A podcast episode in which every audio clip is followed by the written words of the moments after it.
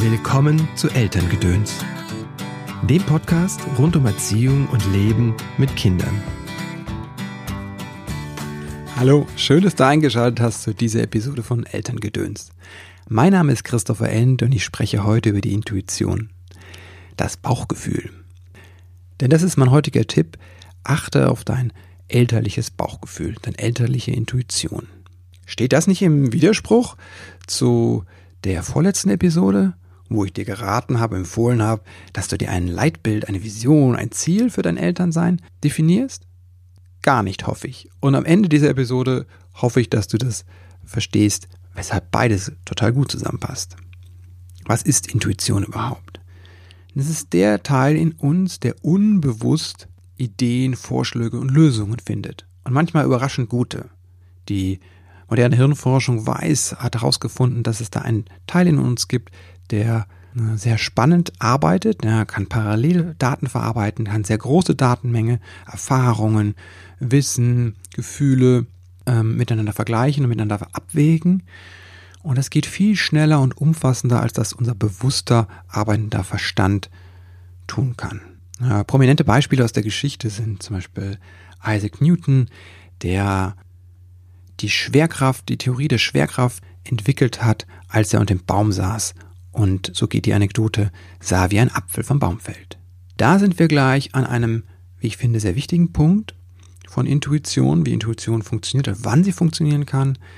Bei mir ist es so, mir kommen gute Ideen zum Beispiel unter der Dusche. Wenn ich entspannt in der Dusche stehe und das Wasser über meinen Rücken perlt und äh, ich in warme oder auch kalte Duschschauer eintauchen kann dann kommen ja echt tolle Ideen, zum Beispiel auch für diese Folge des Podcasts. Also es hilft mir, wenn ich entspannt bin und in einem liebevollen Umgang mit mir selbst bin. Und ich glaube, Newton war auch eher entspannt, wenn er unter dem Baum saß und dem Apfel zusah, wie er fiel.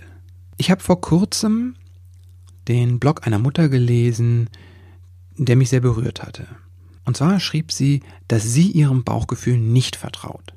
Denn, so führte sie aus, in manchen Konfliktsituationen mit ihren Kindern hat sie eher das Gefühl, dass sie vor Wut schreien oder sogar ihre Kinder schlagen würde, wenn sie ihrem Bauchgefühl folgen würde.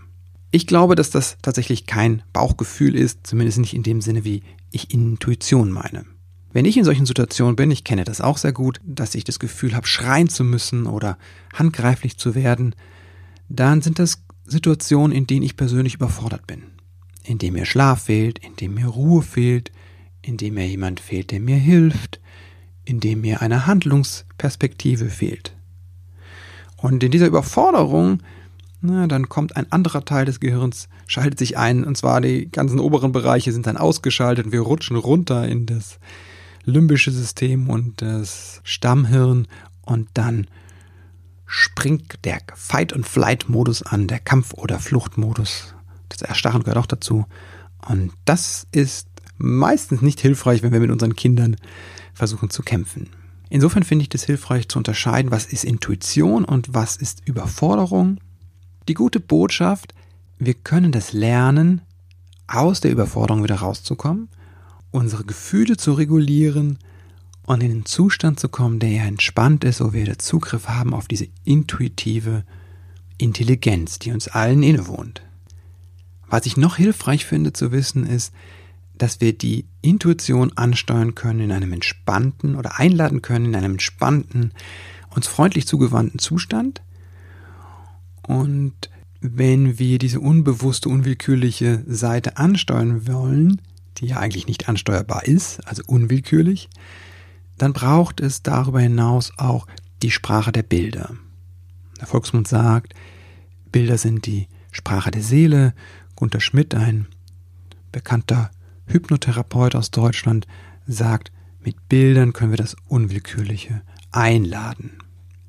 Und damit schließt sich auch der Kreis zwischen der Episode, in der ich dir vorgeschlagen habe, dir ein Bild, ein Leitstern für dein Elternsein zu entwickeln und meiner Einladung, gleichzeitig deiner Intuition zu folgen. Denn wenn du deinem Unterbewussten, deinem unbewussten und unwillkürlichen Teil ein Leitbild gibst, dann kann er in entspannten Zuständen dir Lösungen anbieten, die dazu passen. Ich wünsche dir insofern einen entspannten Tag mit tollen Lösungen und freue mich von dir zu hören. Bis bald.